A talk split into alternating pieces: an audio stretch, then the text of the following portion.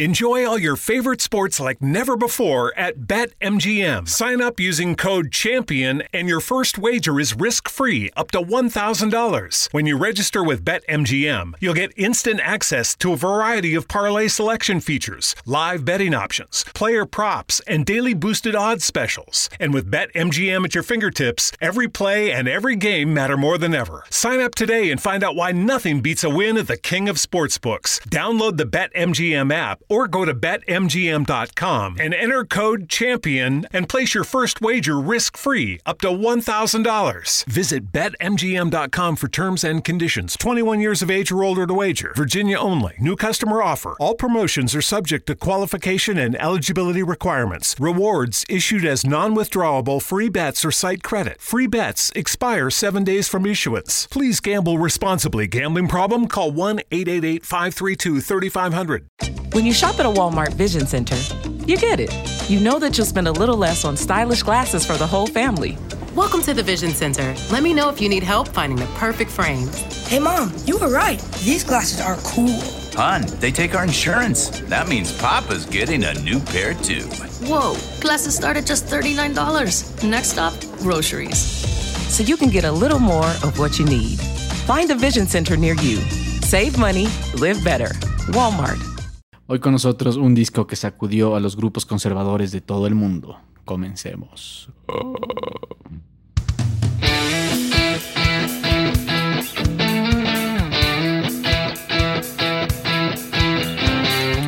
El CD Room, un programa tras la música rock.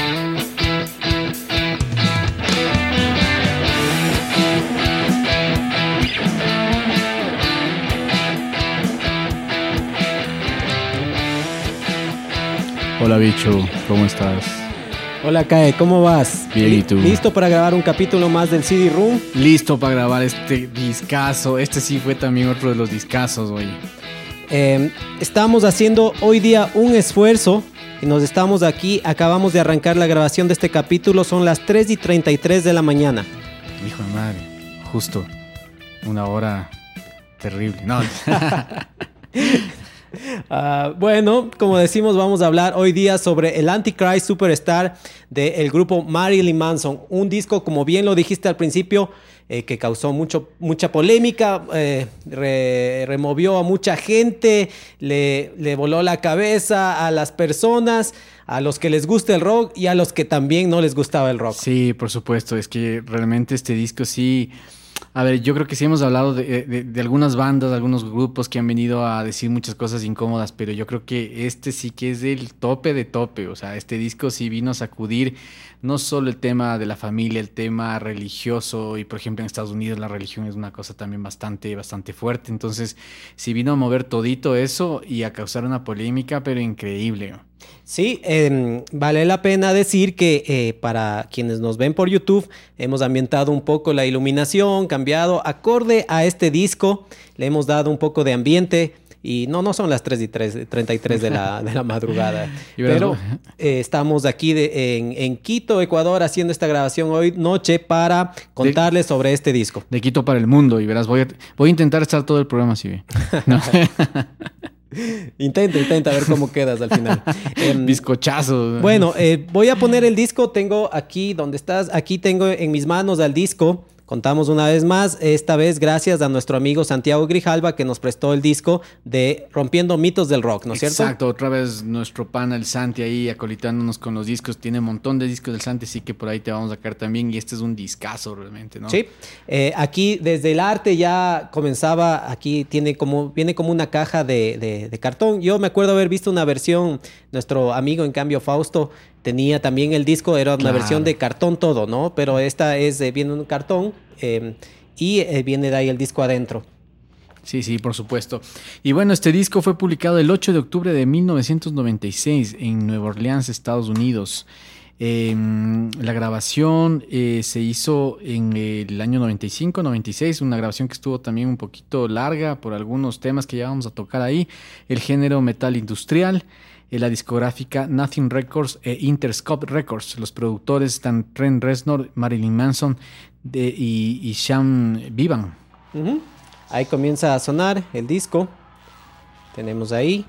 y bueno, contarles, eh, ya que eh, Santiago ha tenido la gentileza de prestarnos, pues me contó, yo le pregunté cómo... cómo La historia. La historia, Sí, la sí, historia, sí, cómo es hacía este disco, ¿no? así como todos teníamos nuestras historias con, con los discos que conseguíamos. Entonces él me dijo que, eh, claro, esto es en los noventas, eh, seguro época de estudiante, lo que hacía era como guardarse el dinero de las de las de los refrigerios, De de la la, colación. colación y eh, ir juntando para comprarse el disco. Me dice, había una, una tienda de discos por la por la 6 de diciembre aquí en Quito Ya.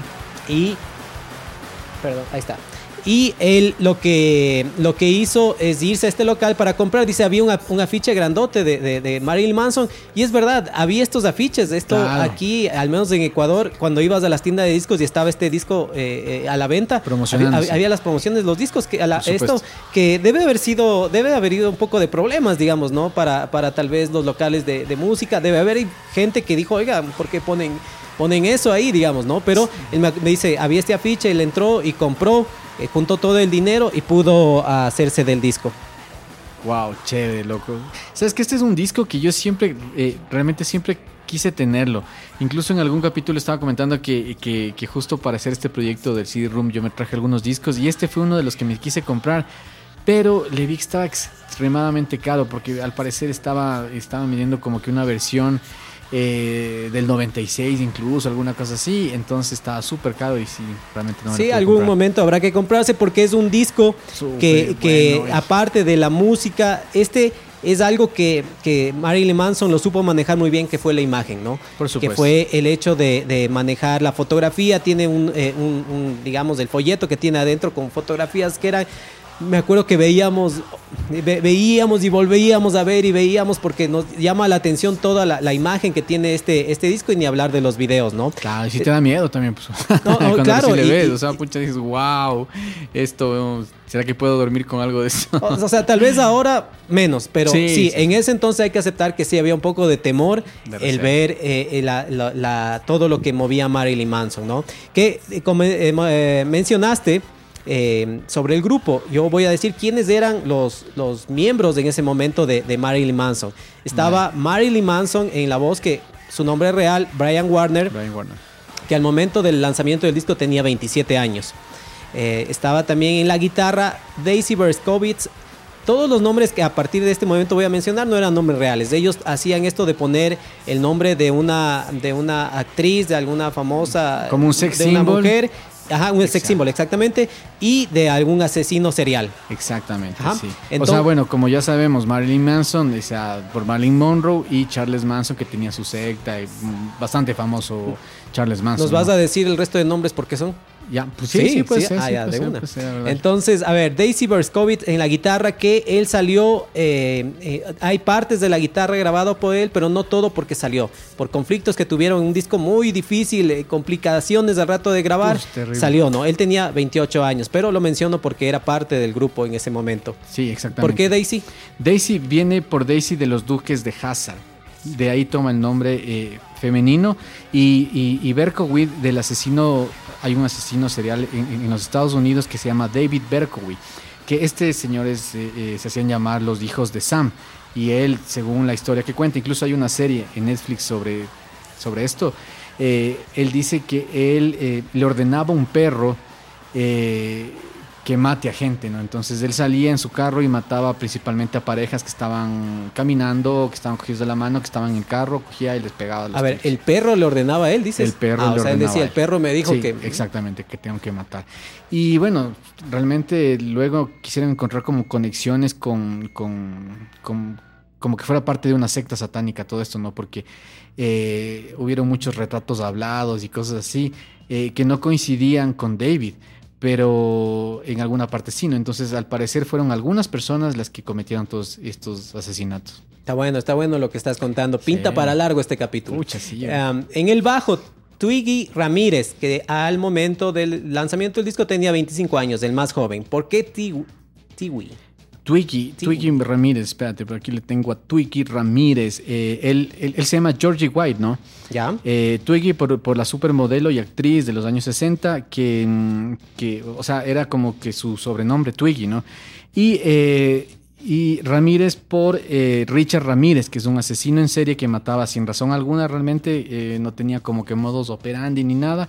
Eh, él violó y mató a más de, eh, de 14 personas en los Estados Unidos. Él se movía más que nada en, en el lado de California.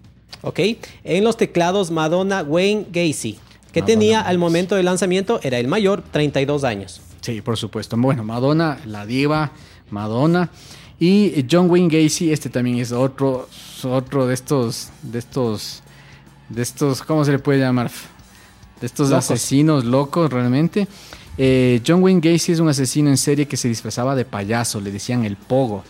Eh, él violó y mató a, eh, eh, este, a 33 o a más de 33 hombres, básicamente hombres este, jóvenes, ¿no? Esto de aquí fue a mediados de los 70, era un tipo de lo más normal, eh, incluso fue como gerente de un local de comida súper importante en los Estados Unidos, llámese KFC.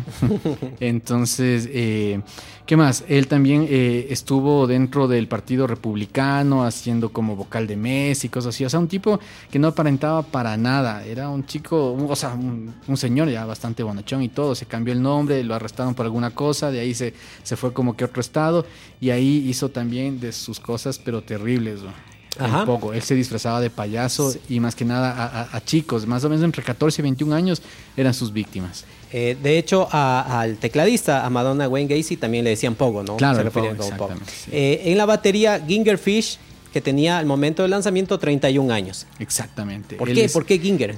Kenneth, eh, es Kenneth Robert Wilson, el baterista que adopta el nombre de Ginger Fish. Ginger Rogers eh, es una actriz y bailarina y cantante de los Estados Unidos.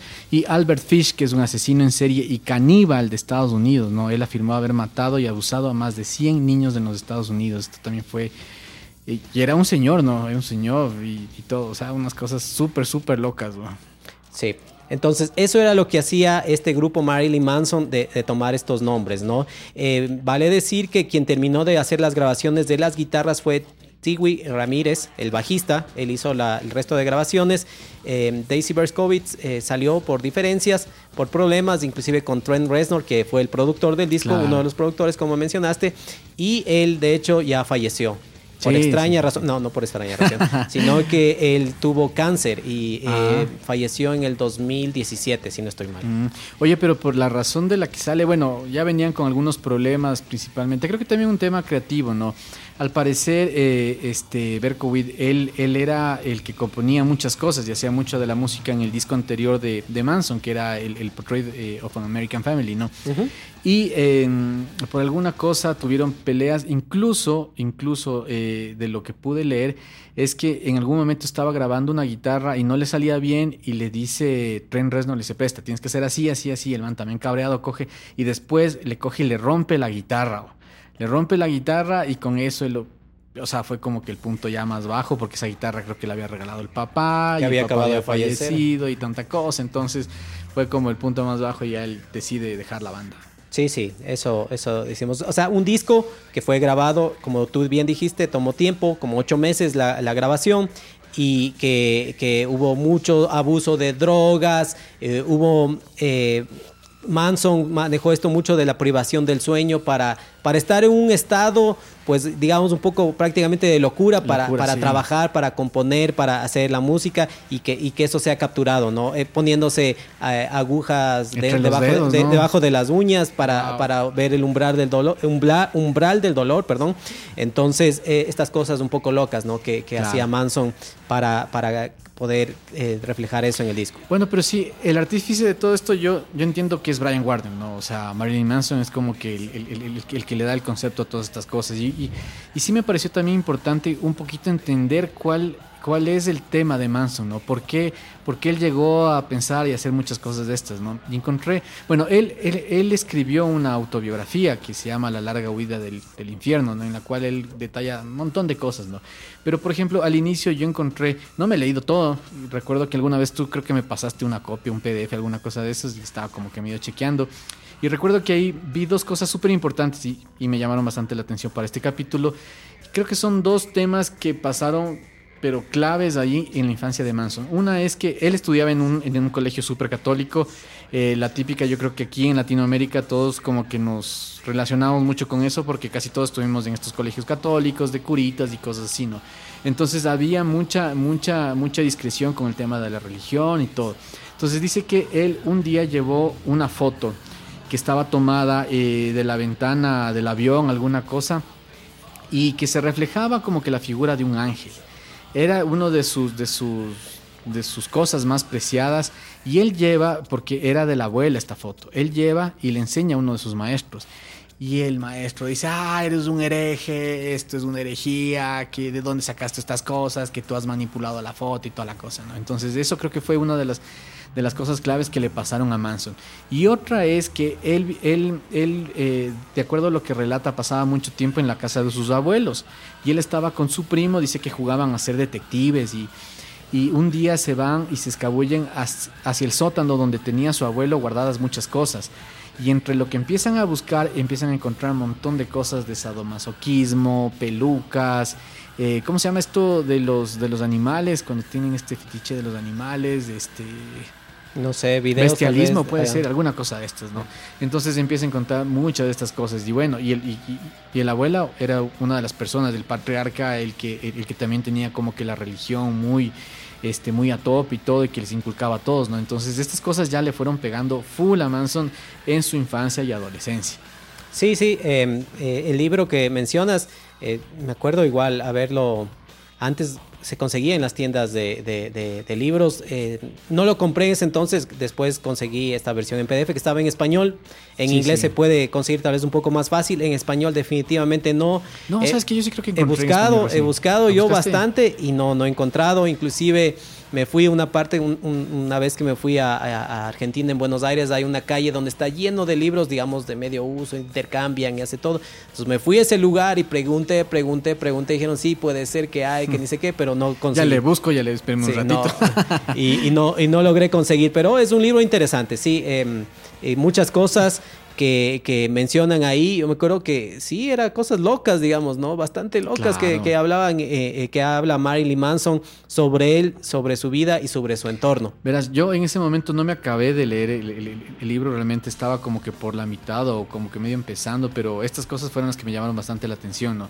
Y ahorita sí, realmente estudiando un poquito más este capítulo, dije, wow, o sea, sí, quiero retomar la lectura de este libro y algunas cosas más que son súper interesantes aquí hoy. Sí, si logran conseguir el libro o si no tienen problema con la versión en inglés, eh, les recomiendo. Es un libro interesante como para, para leerlo y, y poder debatir y conocer un poco más sobre Marilyn Manson. Dicen un poco también que a veces es como exageradas las historias, como que eh, obviamente él es una, una persona que, que maneja su, su imagen y que tal vez exagera un poco en las cosas para poder ser vendible, ¿no? Sí, puede ser.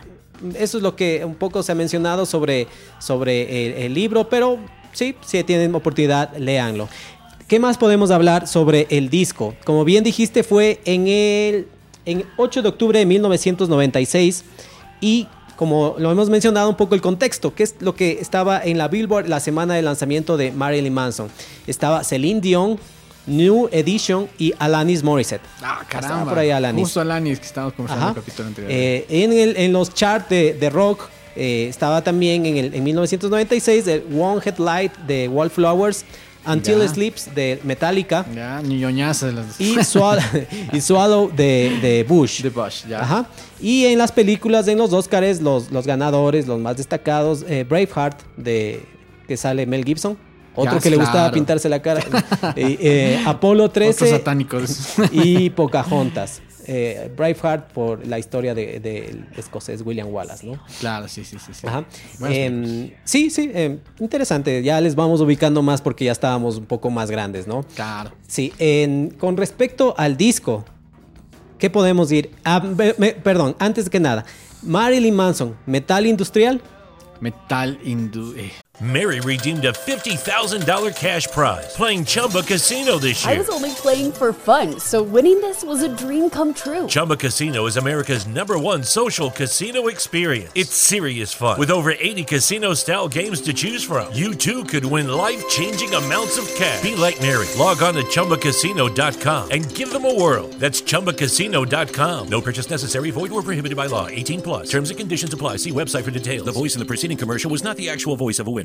No sé si tanto metal, yo creo que un rock industrial. Le meten un montón de, de categorizaciones, Sí, ¿no? de o sea, de, bastantes cosas. eh, tal vez eh, vi como metal industrial. Podríamos relacionar un poco ahí a grupos como, como tal vez Ramstein, eh, Nine, Nine Inch Nails, Nine Inch Nails, sí. No sé si tal vez sí, White Zombie también. También, sí, sí, sí. Entonces, aunque a Marilyn Manson ha dicho que a él prefiere que se le trate como que es rock and roll lo que hacen, ¿no? Sí, es que sabes qué, verás, si es que si es que te pones a escuchar Marilyn Manson sin ver la imagen de él, tal vez sí te da una impresión de que es un rock, un rock, bueno, no tanto rock alternativo, un poquito más fuerte, sí puede ser un metal por ahí, pero no algo tan fuerte, ¿no? Porque para la imagen que él proyecta podría ser una, una música de rock que solo te cantan así, ¿no? Pero no, o sea, el man, o sea, sí hace, tiene sus buenos riffs, tiene sus buenas cosas, bastante, bastante interesante. Sí. Entonces, eh, a ver, ahora sí, con respecto al disco, teníamos los sencillos, los bien ya conocidos temas, eh, tal vez el más famoso, el más conocido de Marilyn Aguanta, Manson. aguanta.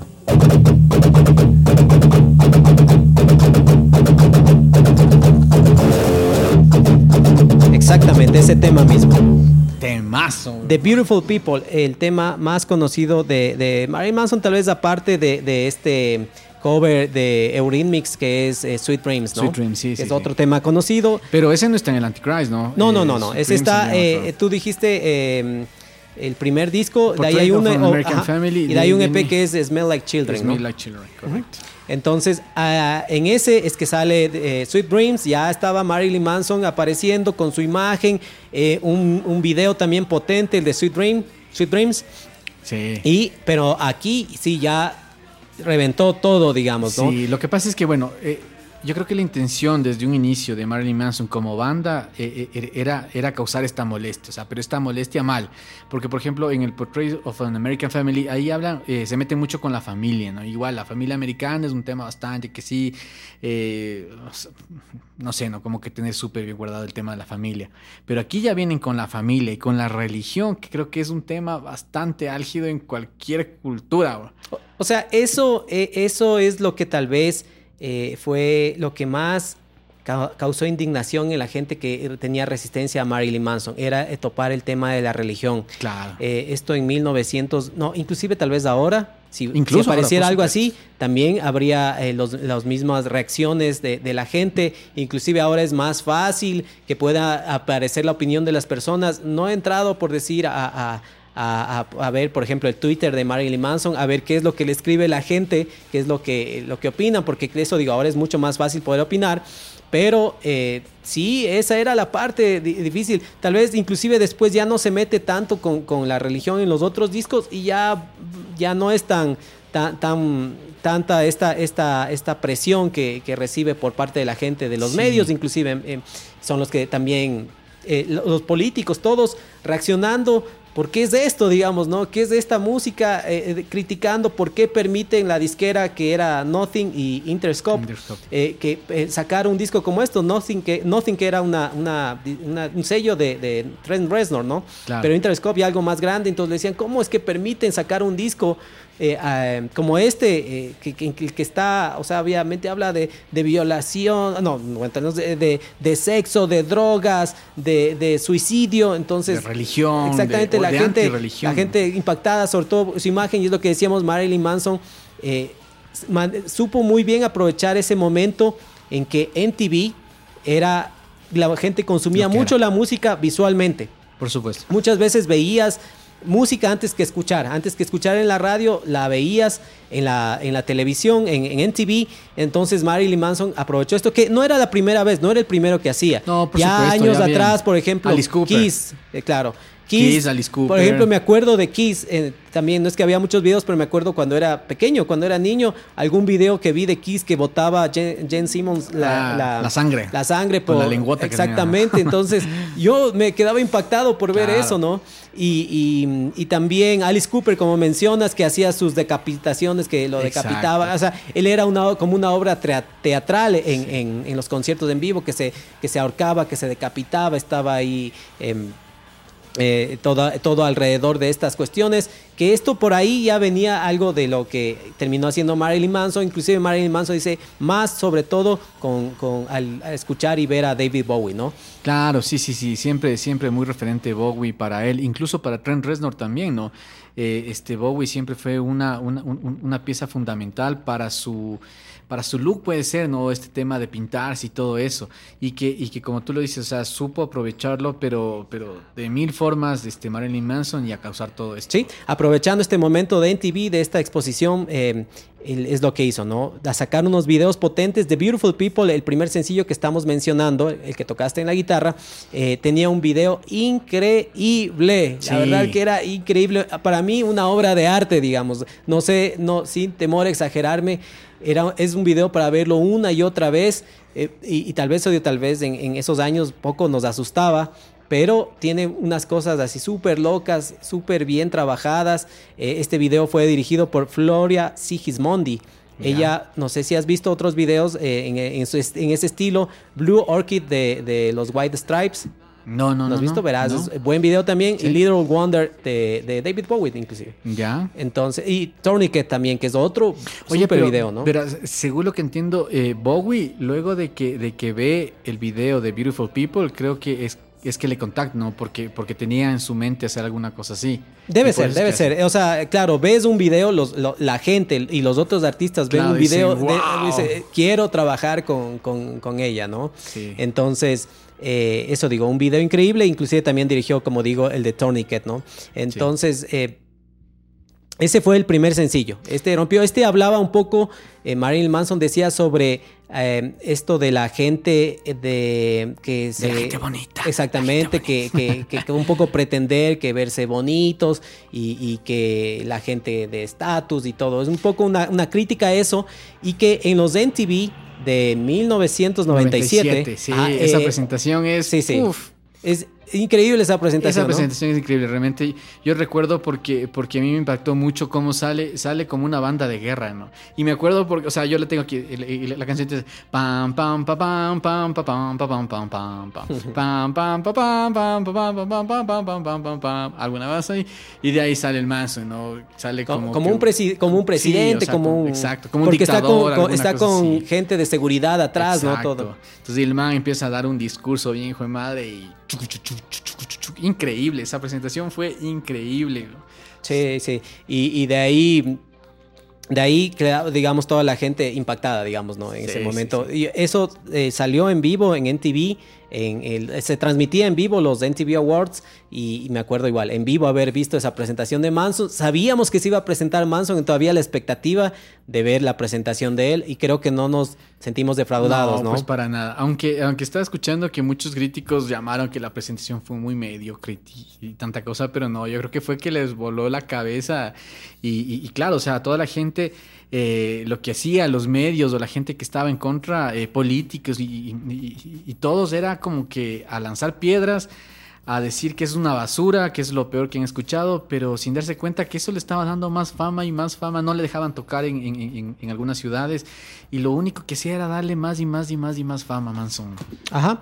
Eh, ¿Cómo se llama? Este, The Beautiful People es segun- el segundo tema del disco. Sí. El primero es Irresponsible Hate Anthem, que eh, la curiosidad que tiene ese tema es que los créditos en el disco dice haber Ah. sido grabado en, en febrero de 1997. El, el 14 de febrero de 1997 y el disco salió en el 96, o sea, En- desde en- ahí ya dices, wow. Claro, eso, esa era parte de, de las cosas que, que manejaba Manson. Me acuerdo que decíamos, pero ¿cómo hizo? O sea, era como, ¿y qué en el, qué en O sea, el este tiempo? man sí es O anticristo, bro. eh, o sea, como eh, un detalle pequeño que lo manejaron y que ya causaba un poco de revuelo era, era las- los comentarios entre, entre, entre los que escuchábamos y seguíamos a Manson, ¿no? Eh, menciono esto de que estaba en el segundo porque el disco tiene como tres divisiones, ¿no? Exactamente. El disco tiene tres, tres ciclos se llaman, ¿no? Se llama el, el de, de eh, Inauguration of the Worm y eh, Disintegrator Rising. Esos son los tres ciclos que tiene, que tiene el disco. Y cada uno de estos ciclos tiene, tiene en, en cierta forma su, su, concepto, ¿no? Tú cuando lo escuchas en muchas entrevistas a Marilyn Manson, él habla de que es muy, él es muy, eh, este, leyó mucho eh, Friedrich Nietzsche que uh -huh. es un filósofo que estuvo más o menos entre 1844 y 1900, es decir, a inicios del siglo XIX, y él es realmente considerado uno de los filósofos más grandes de la, de la historia, ¿no? Él, eh, Nietzsche habla entre muchas cosas, tiene un libro que se llama El Anticristo, y el anticristo, o sea, a diferencia de lo que tal vez muchos pudiéramos pensar de esto, de que, de que es eh, la adoración a Satanás o a los demonios y cosas así, más bien es como una crítica al cristianismo, a la, a la religión eh, católica como institución, a la iglesia como institución. Entonces, este, ese es, ese es el libro que tiene, que tiene es, es uno de los libros, ¿no? En otro de los libros, él habla del superhombre. En este superhombre, eh, lo que lo que dice es que el superhombre es cuando llegas como, como, como, a superarte a ti mismo, ¿no? Y para llegar a esto, tú tienes que pasar por tres fases, que son el camello, el león y el niño. El camello es porque tienes tú todo, todo, todo el peso de una sociedad que te impone. Según este Nietzsche dice que, que, que, cuando nacemos, nacemos completamente puros, sin ninguna atadura, sin ninguna cosa, ¿no? Pero hay una sociedad que lo que nos está es imponiendo demasiadas reglas, este, demasiadas cosas, este, moralidades, religiones, que lo que terminan haciendo es como que contrayendo mucho a esa persona y no le deja explotar su 100% de capacidades. Entonces, para poderte liberar de esto, tienes que pasar por estas tres fases, que es el camello, que es como todo el peso que llevas cargado de una moralidad y todo esto. El león, que es cuando tú luchas como por salir de todo esto. Y el niño, que es cuando ya naces, que demuestra como que la pureza. Y ya eh, este, naces este, nuevamente como un nuevo ser, libre de todas estas ataduras. Entonces, más o menos, haciendo una referencia a lo que es el Antichrist Superstar, es justamente estas tres cosas, ¿no? El Jeriofante, que te habla... Eh, a ver, el, el Jeriofante es una carta eh, del tarot que te representa el Papa. Entonces el Papa o sacerdote es como que la religión, eh, todo lo que te están imponiendo. En este, eh, en este ciclo están canciones como Beautiful People, Tourniquet, que justamente te hablan de eso, ¿no? De que, o sea, de todo el peso que te está imponiendo una sociedad. De, de ahí tienes eh, Inauguration of the Worm, que ya es como que la inauguración del, del gusano. Y aquí también Manson tiene esto de que no solamente se centra por ejemplo, en, Fred, en, en Friedrich este, Nietzsche, sino también en, aquí viene mucho también el concepto de, de, de, de Franz eh, Kafka, de la, de, la, de la metamorfosis. El libro. Del libro, exactamente. Entonces ahí también es como que empiezas a cambiar, empiezas a luchar por salir de esto y se hace referencia con el león. Y finalmente el otro, el otro ciclo que ya te hace referencia como que el niño, como que te, te liberas completamente de esto y ya eres una persona nueva con tus valores, con tus cosas buenas y malas y todo, que tú mismo las implantas, no necesitas una sociedad que te implante eso. ¿no?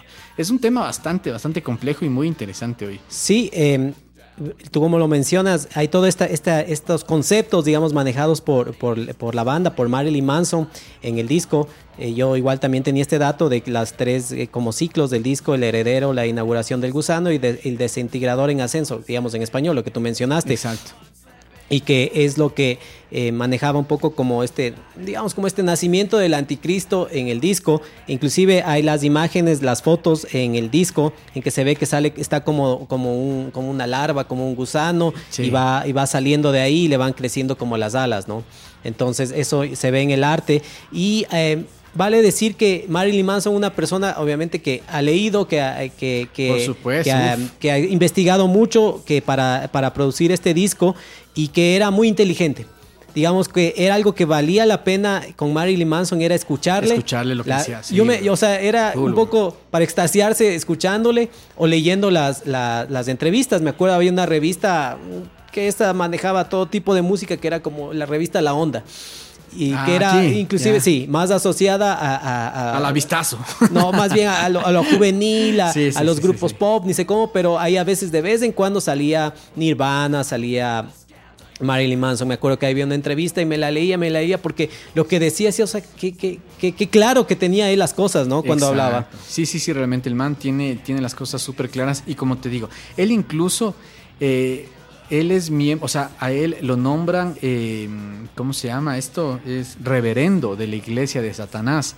Entonces, claro, o sea, uno, uno en ese tiempo, ¿no? Y cuando, y cuando escuchas todo esto, tú haces el símil con la parte católica. Dices, bueno, los católicos este, vamos a la iglesia, adoramos a Dios y adoramos a los santos incluso y todo eso, ¿no? Entonces tú haces esa referencia con la iglesia de Satanás, adoran a, Satanás y comes a los demonios. De lo que pude leer un poco, eh, hay dos tipos de satanismos, por ejemplo. Uno que sí, efectivamente adoran a, Satanás como, como un símil con la, con la Iglesia Católica y otro Esos serían los satánicos y los otros son los satanistas. Los, así, es, ya, sí, o sea, realmente es que hay muchos conceptos y mucha cosa en esto, ¿no? Pero claro, eh, eh, los otros son los que se consideran más bien ateos, no creen en nada y tienen mucha, mucha referencia con esto de la, de la, del, del filósofo Friedrich Nietzsche, ¿no? Este, como que la religión te ha causado tanto, tanto peso en ti que no te ha dejado como, como desarrollarte. más bien lo que intentan ellos es, zafarte de todas esas moralidades, religiones y cosas. ¿no? Eh, como igual mencionaste esto de la, de la iglesia de, de Satán, este fundador fue Anton LaVey, Anton que fue alguien que estuvo igual cercano durante algún tiempo con Marilyn Manson. Marilyn Manson cuenta en el libro de que cuando lo fue a conocer, cómo fue todo eso y él es el que le, invita, digamos, un poco, le dice como que sea el ministro, como que sea el reverendo, digamos, ¿no? Que este mismo grupo, ya Antón Lavey ya falleció, eh, este mismo grupo lo, lo, menciona como, como que no, nunca fue como como, no sé, la palabra creo que es ordenado, como que eh, lo, posesionaron, digamos así, a Marilyn Manson, pero que esto, eh, así como se lo ha terminado conociendo Marilyn Manson, ¿no? Pero no es que ha ejercido y, Marilyn Manson decía, no es que me pagan nada por esto ni nada, pero... Ni que doy misa, ni nada. o sea, pero eh, él era como identificado con este, con este movimiento, que como dije, que lo que diferenciaba era como de los satánicos y los otros son los satanistas. De hecho, como esto tiene algo muy, muy relevante, digamos, en, el disco, esto lo voy a leer textual, que está en el libro de, de, Marilyn Manson, dice, satanismo es que no se trata de sacrificios rituales, profanar tumbas o adorar al diablo. El diablo no existe. El satanismo se trata de adorarte a ti mismo, porque tú eres responsable de tu propio bien y mal. La guerra del cristianismo contra el demonio siempre ha sido una guerra del hombre contra sus instintos más naturales, el sexo, la violencia, la autogratificación, y la negación de la pertenencia del hombre al reino animal. La idea del cielo es tan solo la forma cristiana de crear un infierno en la tierra. Eso es lo que decía, lo que dice esto y es lo que más o menos Manson quiere decir en este disco, ¿no? Y no solo Manson, o sea, porque atrás de esto, como te digo, hay, ya una filosofía de, de, Friedrich Nietzsche y, gente que vino atrás también de esto de aquí, como para, como para establecer esto, ¿no? Y por eso se crea esta iglesia, este, esta iglesia de Satán, que incluso, ¿sabes que estaba viendo? Hay, hay una, no sé si sede supuso alguna cosa así, pero aquí en Ecuador hay, hay una parte de esto de la iglesia de Satán que no es adorar, nuevamente, no al tema del demonio ni nada de eso, sino como que librarte de todas estas cosas, ¿no? O sea, no creer en nada, ser completamente ateo. Eso, entonces Mary redeemed a $50,000 cash prize playing Chumba Casino this year. I was only playing for fun, so winning this was a dream come true. Chumba Casino is America's number one social casino experience. It's serious fun. With over 80 casino style games to choose from, you too could win life changing amounts of cash. Be like Mary. Log on to chumbacasino.com and give them a whirl. That's chumbacasino.com. No purchase necessary, void or prohibited by law. 18 plus. Terms and conditions apply. See website for details. The voice in the preceding commercial was not the actual voice of a winner. When you shop at a Walmart Vision Center, you get it. You know that you'll spend a little less on stylish glasses for the whole family. Welcome to the Vision Center. Let me know if you need help finding the perfect frames. Hey, Mom, you were right. These glasses are cool. Hon, they take our insurance. That means Papa's getting a new pair too. Whoa, glasses start at just $39. Next stop, groceries. So you can get a little more of what you need. Find a Vision Center near you. Save money, live better. Walmart. Estábamos diciendo The Beautiful People, estábamos en ese primer sencillo. Quiero, ya tocaste un poco con la guitarra, pero quiero hacerles oír un poco de este tema, ¿no? A ver, ¿Cómo, ¿Cómo, sonaba? ¿Qué era lo que pasaba con Esa este batería es increíble. Sí, eso es, de hecho voy a poner la batería, ese ritmo de batería, ¿no?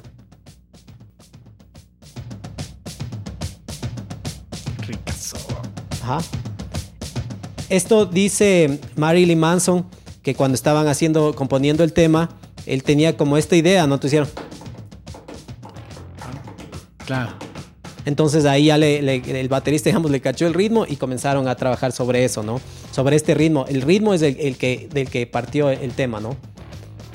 Está el bajo, El un bajo, que es bastante presente en los temas de, de- del Sí, disco. Y sabes que este bajo es un bajo, es un bajo Thunderbird, como te acuerdas, de, este, yo tenía un bajo de esos, es un bajo súper pesado, pero, o sea, realmente es de más pesado. El mástil eh, tiende, tiende a caerse para, para adelante siempre, porque es bastante pesado, incluso como para hacer un poquito de, de equilibrio en el, en instrumento suelen hacerle otro hueco para que, para que haga equilibrio ahí no, y no se te caiga, porque es bastante pesado y tiene un sonido así gordísimo. De ahí tenemos un poco las guitarras. Se grabaron un montón de guitarras, ¿no? Ujú.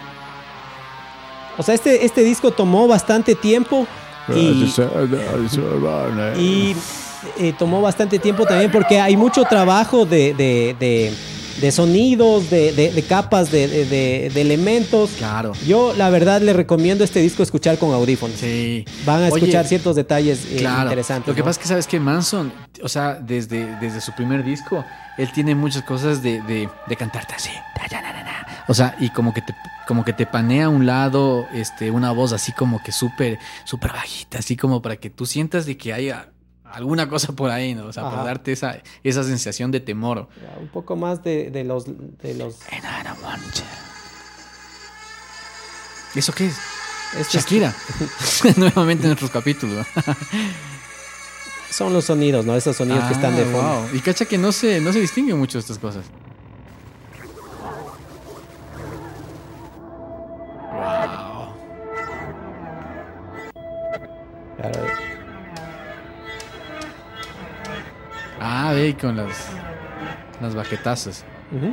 Eso de, de, de Beautiful People, ¿no? Una canción increíble realmente. Sí. Eso. De ahí teníamos. No tuvo muchos sencillos del disco, ¿no? Al menos eh, eh, estaban como en, en lo que se puede encontrar información de Beautiful People y Tourniquet como los sencillos. Pese a que otros temas como Antichrist Superstar y The Man That You Fear tenían videos. Claro. Pero los que entiendo como, como sencillos oficiales eran eh, The Beautiful People y Tourniquet. Claro.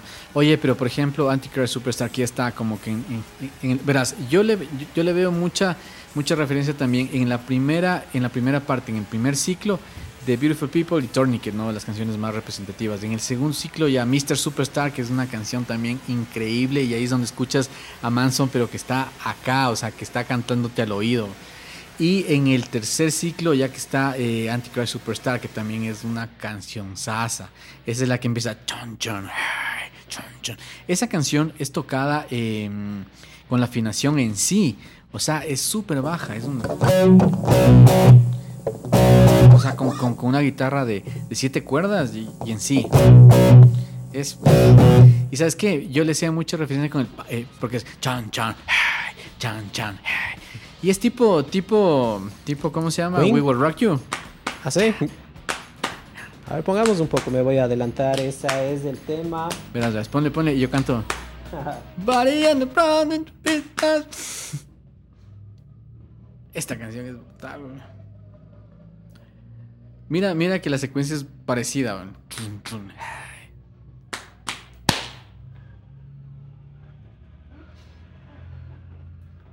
Sí, ahí tiene algunos sonidos con los que va empezando el tema.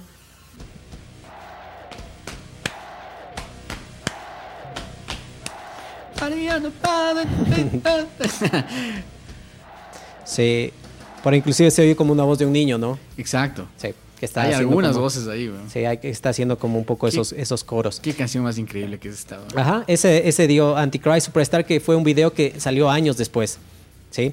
Tal vez puede también ser que esto de los sencillos y, y de, y de, de lanzar, digamos, sencillos, eh, se, se haya un poco frenado también porque eh, siempre hubo una resistencia, ¿no? Siempre tuvo problemas eh, Marilyn Manson para tocar en vivo.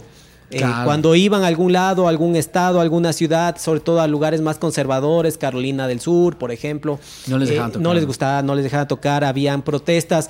Eh, a- aparecía la gente eh, afuera de los lugares donde iban a tocar, eh, rezando, orando, eh, pasaban en el avión de Jesús, de ni sé cuánto, entonces todo, o sea, Claro. todo un movimiento y con afiches y hojas volantes, todo Sí. anti-Manson para que se suspendan los conciertos, inclusive algunos lugares hubo como prohibiciones para, para, tocar en lugares estatales, o sea, que eran del estado, Ah. no podían tocar Marilyn Manson. En el Lost Fest también tuvo algunos inconvenientes para que se presenten, o sea, siempre les hacían problema, Problema. para que aparezcan, sobre todo en este momento en que eran súper famosos, porque eso es lo que llegó a ser Marilyn Manson. Muy famoso. Una Vendieron montones, millones de discos. O sea, esto no es, es que no fue un grupito de gente que le gustaba. No, No, no, esto no. fueron por millones de seguidores, de gentes. Tuvo cuatro nominaciones al Gra- Ha tenido, mejor dicho, Marilyn Manson a lo largo de, de su historia. Entonces, eh, sí ha sido un artista que, que yo creo que todo el mundo le conoce. Por supuesto. O sea, Sí. eh, todo, todo ¿Quién el- no la gente le ubica. Que no haya escuchado la wow. música es otra cosa. Pero ubicarle, decir Marilyn Manson y también con un poco, ah, Marilyn Manson, esa resistencia, es totalmente reconocible, Claro. ¿no? ¿Sabes qué? Incluso yo estaba viendo una entrevista que en Carolina del Norte, que es un estado que es bastante católico y todo el tema, eh, les habían ofrecido 40 mil dólares para que no toquen. O sea, les han dicho, ve, les pagamos, pero no quiero que toquen aquí. Los más dijeron, no, huevas. O sea, lo que decía que Marilyn Manson en- ¿no? en una entrevista igual que sale, eh, dice, sí, nos ofrecieron, pero eh, al final no nos dejaron tocar, pero igual tampoco nos pagaron, dice, ¿no?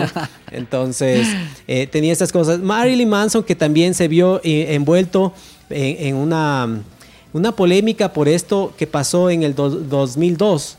Perdón, no en el 2002, eso fue en el No, nove- 2000. 99, perdón. Ah, ya. Eh, lo, que, eh, lo que fue eh, el, este incidente en Columbine, Ah, en, este, en esta escuela, ¿no? Es que fue en mil- noticias. 1999, claro, y había sacado Marilyn Manson el otro disco, el Mechanical Animals. Claro. Entonces seguía todavía, todavía estaba Marilyn Manson en, en- en apogeo y eh, sucede esto que supongo que sí lo habrán escuchado algún momento, pero se refiere a estos dos chicos que entraron a una escuela totalmente armados y mataron a 12 personas. Me parece que tenían camisetas de Marilyn Manson, ¿no? Eh, no, no, no. Eso, eso era parte de los rumores. Ya. Porque obviamente había que buscar un culpable, digamos. Entonces comenzaron a decir, no, estos chicos eran seguidores de Marilyn Manson, tenía puesto una camiseta, pero no era verdad. Después ya se comprobó de que no estaban puesto una camiseta. Ni siquiera era que les gustaba tanto la música de Marilyn Manson. Eh, más bien un poco eran más hacia el rock alemán, hacia Rammstein Ya. y hay otro grupo que tiene algunas iniciales que, que no me acuerdo el nombre, ¿no? Entonces eso es un poco lo que más escuchaban, pero unos chicos que, que, que obviamente tenían muchos problemas y que, y que terminaron cometiendo esta tragedia, ¿no? Es, es terrible, me, me acuerdo de, de ese, de eso que, que pasó y era terrible las noticias que llegaban y todo esto Claro. sobre estos chicos armados y que, y que mataron a sus compañeros y a un par de profesores también. Sí, sí, realmente es triste, ¿no? Porque, porque siempre, siempre buscan culpables, yo creo que donde no hay, ¿no? Y lo hemos conversado en algún otro capítulo, también había un tema parecido, que por una matanza les quisieron eh, culpar a cierta agrupación, cuando, cuando realmente estas cosas pasan por, por, por problemas ya mucho más fuertes, ¿no? Problemas de autoestima, que incluso ahí está metida la, la familia americana, la familia, los papás que, que, bueno, prácticamente este, no han visto lo que está pasando con sus hijos, ¿no? Claro, estos chicos tenían un arsenal de armas, o sea, no es que entraron Claro. con unas dos pistolas, No, tenían montón, metralletas, tenían armas explosivos, o sea, yo sí digo es cómo los papás no se llegaron a dar cuenta. Por supuesto. Y, es que y sé que hubo alguna, algunas cuestiones, ellos en sus, en sus prácticas, en, su, en, en la escuela, digamos, de, de video, en laboratorio, todo que ellos eh, manejaban, eh, pues ellos lo que, lo, que, lo que eran ya expresando un poco lo que pasaba. Eh, creo que alguna vez inclusive les, les detuvieron, algo pasó y les tenían inclusive alguna ayuda psicológica porque ya se estaba de- detectando estas cosas. Pero me parece que también es una impresión, tal vez mucho no hicieron los papás, digamos, ¿no? Tal vez eh, eh, sí es algo complejo de, de- de hablar, de tratar, pero no, no era, y eso lo decían ellos, no es simplemente, eh, me refiero a la, banda, a Marilyn Manson, eh, la música, digamos, ¿no? No es la música porque ellos, ellos también muy aficionados a los videojuegos. Claro. Eh, está un poco esta polémica también del acceso que tenía la gente a las armas, que tiene la Que gente tiene en, las armas en Unidos, Estados. Unidos. Y esto también salió en el 2002, este documental de Michael Moore, que es Bowling for Columbine, acerca de este incidente, digamos, y Mm. sobre el manejo de armas. ¿No has visto ese? No, no, no, no lo he visto. Eh, Lo- te recomiendo, digamos, ¿no? Obviamente también hay mucha, hay oposición sobre eh, lo- el trabajo de Michael Moore. Yo siempre creo que vale la pena ver para sacar un criterio, para Claro. tener una opinión al respecto, ¿no? Entonces, eh, hay ciertos datos que igual que maneja él sobre esto de, de- de- de las armas, del acceso a las armas. Y inclusive sale ahí una entrevista que le hace a Marilyn Manson, porque eh, todos apuntaban y decían, aquí hay un culpable, es Marilyn Manson, digamos, ¿no? Entonces, la entrevista en el 99 parece que ya Manson volvió a- a- en el estado de Colorado, es esto, a presentarse, creo que fue en Denver, entonces ahí mismo eh, cerca de, de donde fue el incidente y le dijo, oye, bueno, le preguntó y hablaron y conversan ahí en el documental. Entonces dice, si tú les tuvieras a los chicos, ¿qué les dirías? O sea, entonces él dice, no, yo no les diría ni una sola palabra, escucharía lo que tienen que decir y eso es algo que nadie hizo. Entonces ahí tal vez es un poco lo que decía Por Manson supuesto. con respecto a lo que tal vez pensamos, ¿no? De que tal vez sí les faltó algo a estos chicos para, para sentirse, para no estar tan desorientados. Claro, ¿no? y no necesariamente culpar a la música, ¿no? Pero bueno, a Manson se le ha se le ha causado acusado de un montón de cosas, ¿no? Incluso yo recuerdo muchas leyendas urbanas de Marilyn Manson, que por aquí me estaba anotando algunas que decían, por ejemplo, que era él era el niño de aquello de, de- de una serie que había de aquellos niños eh, aqu- aquellos años maravillosos que interpretaba a Paul, no, no eso. Eh, que se había quitado el ojo en un concierto con una cuchara. Me acuerdo que eso también era, pucha, lo, lo tengo aquí porque en el colegio decían, sí, se sacó el ojo con una cuchara en un concierto. No, mentira. Que se había quitado las costillas para hacerse sexo oral a él mismo y que, y que el baterista tocaba con las costillas de Marilyn Manson tampoco. Que hacía sacrificios de animales en sus conciertos, falso también. Eh, más bien, este Manson cuenta de que, de que en un concierto uno de los fans le lanzó un pollo al escenario y por tratar de cogerlo parecía que, o que estaba desplumando el pollo, ¿no? Pero no es que había ningún sacrificio ni nada. ¿Qué más? O sea, eh, ah, había otra que recién encontré también que dicen que él se había cortado el pene en un concierto y que lo había lanzado al público y que incluso después del concierto habían llegado a arrestarlo. Y el man tuvo que bajarse los pantalones para enseñarle a, a- a los policías que no, que no se había cortado nada. Y por eso no lo arrestaron, ¿no? Y así, cosas de... O sea, muchas de las cosas que mencionas aparecen en el libro de Marilyn Manson, ¿no? ¿Ah, sí? Sí, sí, a- la- como en la parte un poco final. eh, yo igual había eh, anotado estas cosas de, de esto. Que esto era muy común. Me acuerdo estas como leyendas urbanas cor- corrían mucho en el colegio, ¿no? Montón, un montón, Entonces, por ejemplo, dice Que Manson. hermafrodita, ¿te acuerdas que también dicen que era Claro, hermafrodita? Manson fue eh, Paul en The Wonder Years. Manson fue Winnie Cooper en The Wonder Years. Manson fue el niño en Mr. Belvedere. O- También es cierto, o- en Oí Mr. que. Manson eh, sí fue el chico de Wonder Years, pero después comenzó el rumor de que solo era para despistar a la gente. Marilyn Manson en realidad es el hijo de Charles Manson y Marilyn Monroe. Dice, Gentes de, de mi escuela dicen que Manson se hizo remover pigmentos del ojo izquierdo para poder ver en blanco y negro.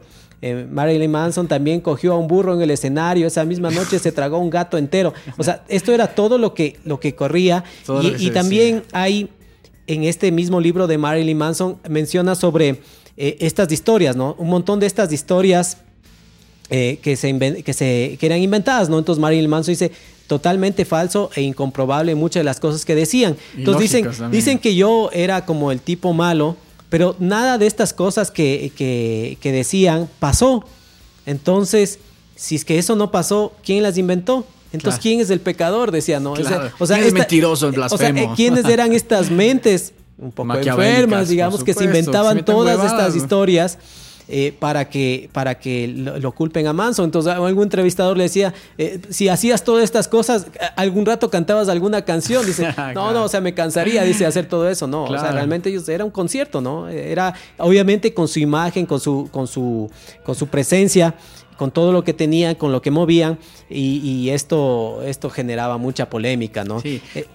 Es que sabes que también Manson tiene, tiene un tema, ¿no? Y yo creo que, o sea, eso fue lo que golpeó, o sea, bastantísimo, que fue el tema de la religión, como ya lo conversamos. Pero, por ejemplo, en los conciertos, Manson y hasta ahora, y recuerdo que nosotros nos fuimos a un concierto cuando vino en el 2012. 12. 2012, qué buen concierto. El man se sube a un podio eh, con la Biblia y creo que es en la, en, en, la canción Antichrist Superstar y rompe la Biblia, ¿no? Y empieza a romper hojas de la Biblia y le lanza al público y todo eso. Entonces, imagínate para, para, para una persona es súper creyente y todo, o sea, eso es que le janen los pelos. Claro, y a, al respecto de lo que tú mencionas, eh, igual saco un extracto del de libro de, que mencionaste de Marilyn Manson. Dice, absolutamente, están diseñados para hacer pensar a la gente. Esto de romper la Biblia, de limpiarse el trasero con la bandera de Estados. Unidos. Dice, pero el punto con la Biblia o con la bandera es decir, es solo tan válido como lo hagas en tu corazón. Un trozo de papel o un trozo de tela no significa nada. Es lo que crees. Y quiero que la gente piense en lo que creen. Quiero que consideren todo lo que les han enseñado, si eso es lo que quieren creer o si eso es lo que les han dicho que tienen que creer. Entonces, wow. es estas cosas, digamos, es, es, eso lo que, lo que Manson eh, manejaba sobre eh, los símbolos, sobre la, a veces la, la, la, lo que la gente también es fanática, la religión y sobre a veces creer sin, sin, sin pensar, ¿no?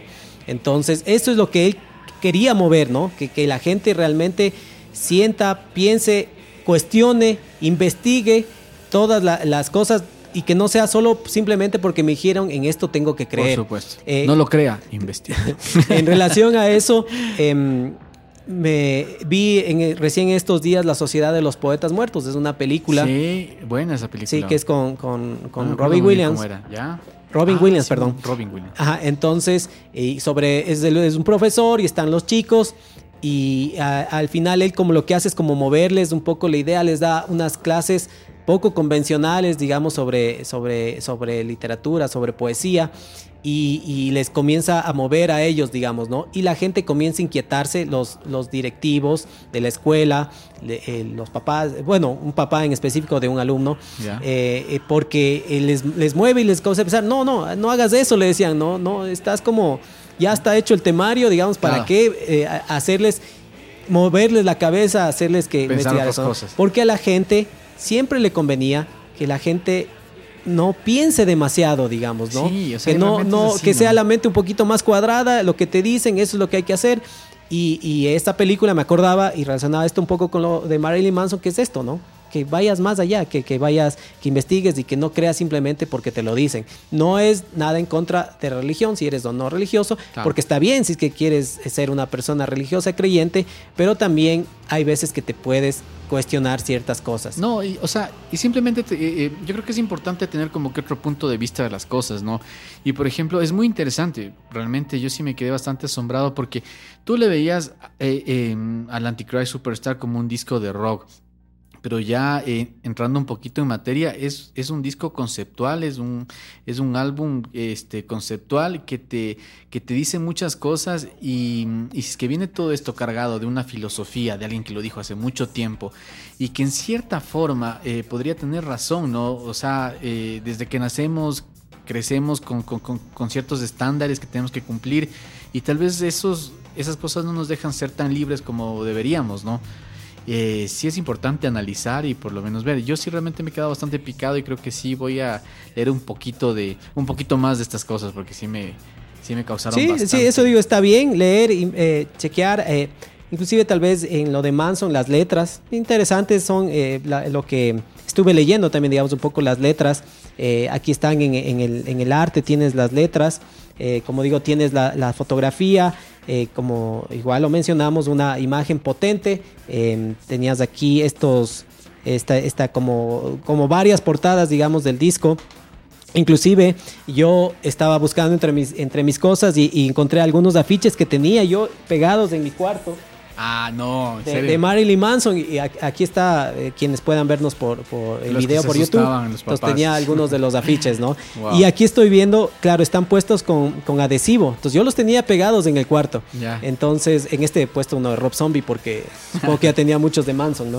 eh, tenía eh, estas de, de Tiwi, de, de, de Marilyn Manson, de Marilyn Manson algunos, o sea, si eran medios fuertecitos, digamos, ¿no? Claro, lo, claro, lo, que claro, tenía, sí. lo que estas son revistas Hit Parade y Circus, venían estos, entonces tú cogías y los ibas, eh, ibas poniendo, ¿no? Entonces sí, tenía algunos, tenía Este, aquí está con sus cortes que sabía hacerse en, Ah, la, en la piel, sus flagelaciones. En la misma, o sea, en, en- en los mismos conciertos eh, él se, Se cortaba, se digamos, ¿no? Entonces aquí están todo, mucha, mucha parte visual que manejaba el- la banda. O sea que vos se puede ser un fanaticazo aquí de está, Manson. aquí está Sim Sum, Sim Sum que es eh, eh, se fue el guitarrista que, que al poco tiempo eh, fue de tour, ¿no? Claro. el, el guitarrista que reemplazó a Daisy Berskowitz. Y Sin Zoom ya no es un, o sea, ya no, ya no toma esta dicotomía de los nombres, no, ya simplemente Sin Zoom. Ah, sí, sí, fue el primero que ya, ya no Que ya hizo, no hizo esta cuestión de tener eh, como los demás, ¿no? Ajá, entonces ahí tenía estos varios afiches que encontré de, de, de, de Marilyn Manson que venían bastante en las revistas. Este, Claro. este arte fue hecho por... eh, Oye, aguanta, aguanta, antes de que te vayas, darte, ahorita me acuerdo de algo que era eh, de un amigo que teníamos en común. Recuerdo que una vez él, él estuvo con una enamorada que era, eh, que era de otra religión, ¿no? Pero una religión, o sea, bastante metida en la, en la religión. Y le mandó a votar toditos los, discos de Marilyn Manson. Y recuerdo que yo pude rescatar, eh, dijo, chuta, sí, me toca votar, que ni sé qué el tema. Entonces yo fui a ver y me regaló uno de estos póster, pero... que es donde está la cara de, de Manson, así como la del como la del Antichrist Superstar, que está así como que toda la cara así, era un como un postercito medio grande así. Eso fue lo que pude rescatar, pero ya no Sí, es que sí, bueno, si en el caso como de él, si no era la, la- la novia, eran tus papás o algo, ¿no? Yo, claro, veo estos afiches que tenía pegados y claro, mis papás eran asustados porque eh, abrían mi armario y tenía pegado un montón de afiches, no solo de Manson, sino de varios grupos. Y tú me hablas por el de Sepultura, loco, de Sepultura no es nada. Entonces, claro, Manson, mis papás eh, abren el closet y ven el armario y ven lleno de, de afiches y todo, claro, para asustarse, ¿no? Como con lo- Sí. los papás, sobre todo cuando, es cuando uno es adolescente, pues se prenden las alarmas de Por todo. supuesto. ¿Qué le pasa a este chico? La, la portada quería mencionar esta portada. eh, bueno, el diseño, todo que es un diseño súper loco, súper, súper eh, chévere que tiene este disco, eh, fue diseñada por Pierre Brown. Este, este diseñador de portadas era eh, diseñaba portadas de discos de música jazz. Ah, y sí. alguien le comentó y le dijo, mira, Marilyn Manson está buscando a alguien que diseñe eh, el, el arte de, de- de- de su nuevo disco. Entonces él dice, bueno, si le enseño las de jazz que tengo, pues no me va a parar. Claro. Eh, no Mucho me- balón. Claro, no me va a regresar ni a ver. Entonces dice lo que hizo es crear varias portadas falsas de grupos, se Como que inventó. fueran grupos, Exactamente, de, de- rock. de- exactamente, de rock. Hizo algunas y le presentó. Entonces Marilyn Manson llegó, le vio, le gustó y le llamó para trabajar, ¿no? Entonces ahí le dijo, eh, sí, eh, eh, me interesa, hagamos el trabajo. Le, le- le llevó para enseñarle un poco, porque dice, él tenía muy claro lo que quería en- en- en hacer, ¿no? Pero le gustó lo que mi trabajo y comenzamos a trabajar. Le hizo ver una película en blanco y negro que es así de, de terror, no me acuerdo el nombre, pero es una película así súper loca. Y ahí un poco entendió el concepto de lo que quería Marilyn Manson y eso es lo que vemos aquí en, en el arte, ¿no? Oye, pero sabes que incluso, incluso de lo que, de lo que pude leer también, Manson este coge y le dice, oye, pero, pero yo sí quisiera ocupar muchas de las cosas que tienes aquí, ¿no? ¿No se enojarán los de las otras bandas? Y no, no, no pasa nada. Cuando o, no, sea, eran específicamente es, es una, una como círculo que tiene algunas palabras. ¿Dónde está la maldad? Mind, hurt, Sí. Eh, y no es tan claro el arte, no se logra ver las otras palabras.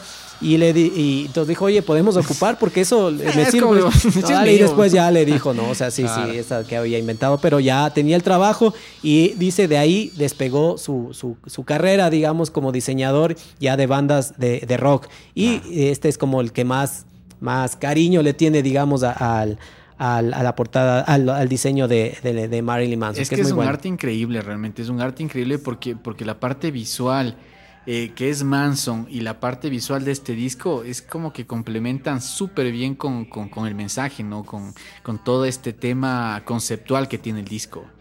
Este tema que está sonando de fondo, subirle un poquito. Man That You Fear. Así. Este tema también tenía video y, y salía en NTV. Nosotros estuvimos en un colegio que estudiábamos hasta las 4 de la tarde. Ahí mismo almorzábamos. Con almuerzo y todo. eh. Claro, y llegábamos a la casa y a veces llegaba, yo me acuerdo bien cansado, llegaba a dormirme. Entonces me llegaba, me dormía, quedaba la televisión prendida. Entonces me acuerdo alguna vez de haberme despertado y este video estaba dando. Ah, sí. Y, Qué o sea, miedo, eh, y ese, me acuerdo, o sea, se me quedó grabado a- en la mente. Es un video también buenísimo, ¿no? No me En- acuerdo de este video. ¿No te acuerdas? Es que está Yo más... pensé que fue single este, este, o sea, no sé cómo sencillo propiamente, ¿no? No hay mucha información, pero sí tiene este video, ¿no? Este este video que Manson se está listando para que le vayan a apedrear. A, a lapidar, creo que se llama. ya, ya, sí, sí, Ajá, sí, entonces. Es, es buenísimo también el video. Cierto, cierto. Y eso digo, me quedó grabado a partir de ese momento porque me acuerdo claramente haber estado acostado, despertar y ver este. Eh, era más común ver los videos de Marilyn Manson hacia la tarde, hacia, hacia ya entrada a la noche. Claro. Y esto, claro, para que tal vez no lo vea tanta gente, pero le daba este otro misterio de que tiene la noche, la medianoche. eh, de ver los videos de esa hora, ¿no? Sweet Dreams, que, que- que sabían poner esas Claro. horas, o, o- o The Beautiful People, todo esto, era como más pesadón, digamos, ver esa hora. Esa hora era horas en que te ponían programas como Misterios sin resolver. Me acordé ahorita porque hablaste sobre eh, eh, algunos de los asesinos seriales con estos Ah, sí. Identikit, creo que se llaman las imágenes dibujadas. Sí, sí, sí, sí. Entonces, ese programa Sí, daba y tenía esa melodía así media siniestra. Y, y- eh, que a mí me, me- me daba ¿Sabes terror ese programa. era? Pasado y confeso. Eso daba más bueno, temprano. oye, bueno, pasado y Pero confeso eso digo, pero historias sin resolver era. Me daba temor, pavor, me moría del miedo de ver ese programa, pero había, pero así, viendo a- tapados los ojos, pero viendo. Y esto era eso, ¿no? Ver estas cosas que, que te daban Claro. temor, pero aún así verlas, ¿no? Pero tenía terror, digamos, tenía pesadillas después de ver ese programa, pero quería ver, digamos, ¿no? Esta, este, esta cosa rara de, de- de ver lo, lo- lo que es lo que es raro, lo que es, Sí, lo que es misterioso. Y cacha que con eso mismo juegan mucho de las películas este, de terror y todo, porque son cosas que te dan miedo, que te pueden hacer soñar, o sea, no te pueden dejar dormir, pero es esa adrenalina por ver esas cosas. Ujú. Mencionaste que vimos en el 2012 a Marilyn Manson. Así es, vino a Ecuador eh, con su gira Bob William, ese disco que sacó. Ah, sí. Eh, me ese disco lo escuché, es buenísimo también. Buen Sí, disco. muy buen Tiene buenas canciones de ese. O sea, te- tiene muy buenas canciones. y, y yo les dije, eh, nos fuimos con nuestro amigo Diego Pérez, nos fuimos los tres al concierto y yo les dije, Con mi su. Vámonos a la parte de arriba para ver porque yo quería ver bien el show. Claro, porque en cambio cuando nos fuimos al concierto de Korn, estuvimos abajo tan Abajo. cerca y tan alocado todo que yo realmente no pude disfrutar mucho el de concierto. Pero al de al de Marilyn Manson nos fuimos como una parte un poco de arriba y vimos más claramente, ¿no? Sí. Ya un Manson con sus años y ya la voz no lo mismo, ¿no? Ya el cantar ya no tenía, o sea, Es sí le costó, digamos. brutal, claro, eh, ya eso, eso como cantaba en, en estos años de, del Antichrist Superstar, ya, eh, Superstar, ya no pasó, pero eh, fue un espectáculo verle a Marilyn Manson, que mira, ya pasaron los años, no me acuerdo que haya habido algún problema, inconveniente, reclamos eh, para que se presente Marilyn Manson en Ecuador. No. En 1990 y algo, imposible que Marilyn Manson se haya Llega acá, presentado en Ecuador.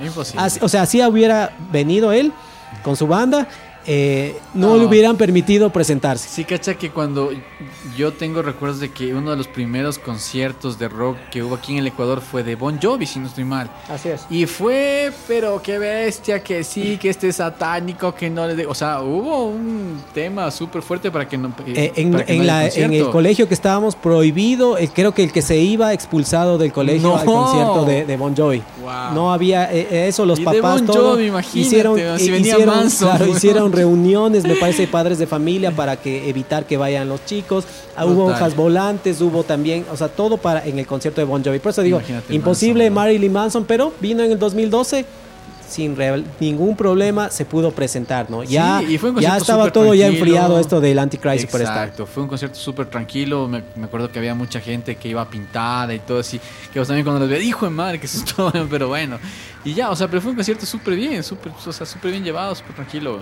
Eh, es de, mm, eh, en ese concierto tocó The Beautiful People y Antichrist Superstar, esos dos temas de este disco. Eh, ¿Y sabes quién abrió también? Ahí abrió este. ¿Quién abrió para en este concierto? Brain. Matt Brain abrió en este concierto, sí, oye, qué buenazo. Ajá. Eso, entonces sí tuvimos la oportunidad de ver a Marilyn Manson. Esta última frase, esta que está sonando ahorita de este tema, no me acuerdo cuál es. Bueno, esta frase dice que le salió una galleta de la fortuna en Brasil. Ah, sí. Sí, sí, sí, por ahí está la frase. Oye, si es que no estoy mal, no- o sea, no tengo muy claro, ¿no? Porque este, este, este disco tiene un montón de información, un montón de, un montón de cosas. de- eh, cada canción creo que es un, un universo, un mundo del que quiere decir muchas cosas, ¿no? Pero creo que es en esta canción donde él, él habla también sobre parte de una experiencia que él tuvo, porque él, él iba a ser padre en algún momento y, y con su novia de ese entonces decidieron como que abortar al niño, ¿no? Y creo que habla Algo de menciona en, esto este el libro, no me acuerdo bien esa histo- historia, la verdad tendría que volver a leer, pero no, no recuerdo bien con respecto a lo que tú dices. Em, déjeme adelantar este. Y eso, creo que eso es todo. La verdad, eh, tal vez se nos escapen detalles. Como tú bien dices, hay varias cosas que se pueden hablar y, seguir expandiendo sobre este disco. eh, sobre detalle, o sea, sí, sí, eso digo. Hay cosas que también cuenta en, e- en el, en, el, en el libro. Eh, por ejemplo, en Tourniquet dice esta parte que se escucha una voz que está en reversa que dice, este es mi momento más vulnerable, eso está diciendo, ¿no? Ah, sí. Y, y de ahí eh, se refiere a que estaba súper mal en su momento, eh, metido en las drogas, en conflictos, en, en- en el disco parecía que no iba a salir, estaban con esta presión de que van a hacer un disco memorable, pero parecía que no. Mucha gente trabajó, yo mencioné a los músicos de Marilyn Manson, pero también hubo músicos de Nine Inch Nails y Ah, alguna sí, gente involucrada en las en las presentaciones, eh, perdón, en la grabación del disco, ¿no? Entonces, eh, eso creo que es todo lo que les podemos contar con respecto a, a este Antichrist Super, Superstar de Marilyn Manson. Este nombre sacado eh, de esta obra eh, teatral que se llama... es- Jesucristo Superestrella. Exactamente. Entonces Marilyn Manson desde el nombre dijo, aquí voy armando la polémica y vaya que le funcionó. Claro, sí, sí. Increíblemente. bro. Ajá. Entonces, eso les contamos, les invitamos a que escuchen Marilyn Manson, escuchen este disco, es un discazo, tiene muchos temas, me parece que son 16 temas. 12, 13, sí, 16 16 temas. Eh, entonces es un disco largo, pero muy bueno. Tiene cosas súper buenas, súper buenas. Como les dije, les recomiendo escuchar con audífonos para que no se pierdan ciertos detalles. En ciertos momentos hasta les puede dar un poco De de, miedo. de miedo De de, lo, temor. de lo que escuchan. De que el reverendo estaba ahí. Así es, entonces... No, y sabes que, bueno, yo también, este, un poco más que escuchar la música, también es interesante en este disco poder analizar todo lo que pasa atrás de esta, esto de la música, ¿no? El tema de la filosofía, de, este filósofo Friedrich Nietzsche, este, el tema del satanismo, que, que, que, que- realmente viéndolo, viéndolo desde el punto de vista que lo ve Manson y todo, eh, o sea, no se trata de todo lo que nos están indicando, ¿no? Que están adorando a Satanás, sacrificios y cosas así, no, no es nada de eso, ¿no? Sino que es tal vez hacerte el concepto tú mismo de la vida, de las cosas que son buenas y malas, ¿no? Así es. Eh, eso es lo que les podemos contar. eh, como decimos, escuchen. Eh, eh, que bueno, si es que están hasta este punto del programa. Y les invitamos a seguir escuchando más capítulos de El CD Room. ¿Qué, Yeah. qué- con qué me vas a acompañar, Cae? Para. Ah, ah, quería mencionar una cosa y es más, iba a hacer una cosa.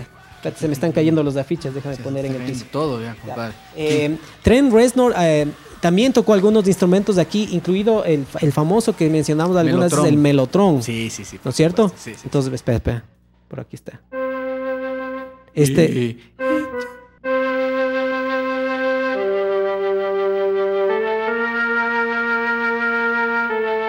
Sí, sigue, sigue.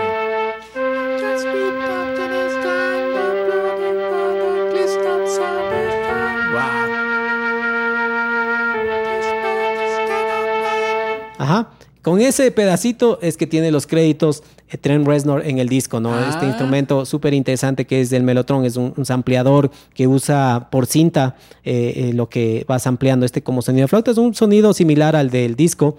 Claro. Este es en Crypto, Crypto Kit, eh, se llama el, el tema, es buenísimo este tema también. Sí, sí, ah, excelente. no te pregunté, antes de despedirnos, tu tema favorito tema del disco. favorito, ah, Mr. Superstar, sí, yo creo que es mi, mi tema favorito. Mr. Superstar. Mr. Superstar. Sí, sí, sí, es, es buenísimo Qué Mr. tema, Superstar. Y además que después de Mr. Superstar viene pegado con Angel with with- Wings. Super, ese, ese, ese cambio de, de un tema al otro, buenísimo. Sí. Sí. Tiene cosas súper buenas. Para mí, mi tema favorito, como dije, que se me impregnó por los ojos y por los oídos, Man That You Fear. Mandatory Fear, Es un temazo. Un Sí. temazo, le recomiendo ver el video, eh, es buenísimo también. Ahora sí, nos despedimos. Ahora Sí, sí. nos despedimos. Iba. Después de que hice mi melotron que estudié. ya, em, a ver.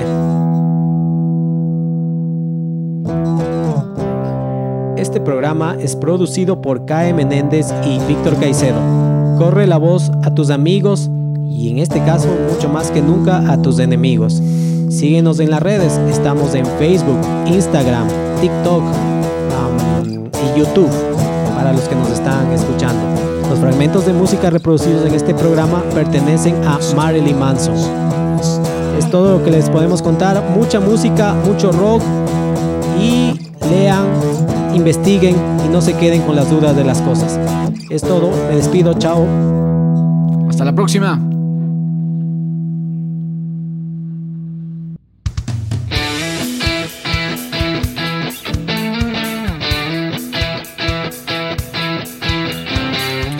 El CD Room, un programa tras la música rock.